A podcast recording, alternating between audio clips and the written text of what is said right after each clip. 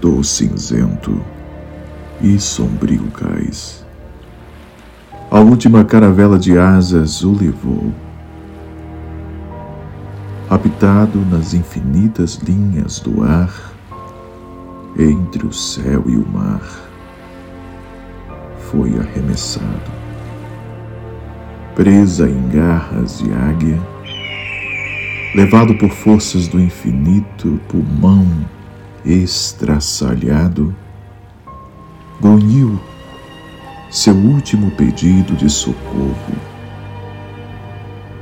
Porém, ao longe, ouviu apenas o eco lírico com sotaque do sul, dando um adeus nihilista, vaticinando e sepultando o mais puro e eterno dos sentimentos, cerrando os céus para o tão idílico apartado voo a dois.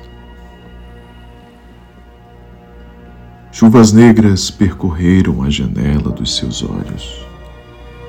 Correntes inundaram o peito tatuado de sonhos.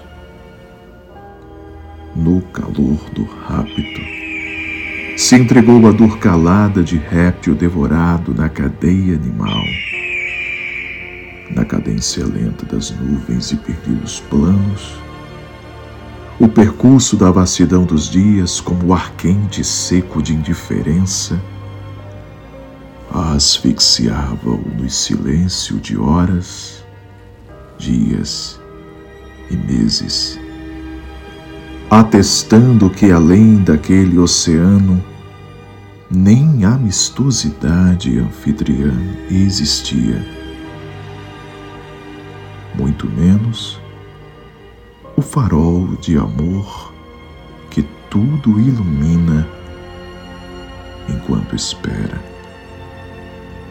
Ilhado, suas noites passariam em breu sob a fria luz da lua, como condenado em cela perpétua no meio do mar.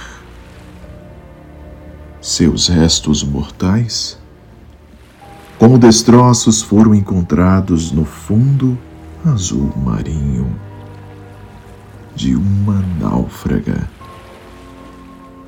travessia.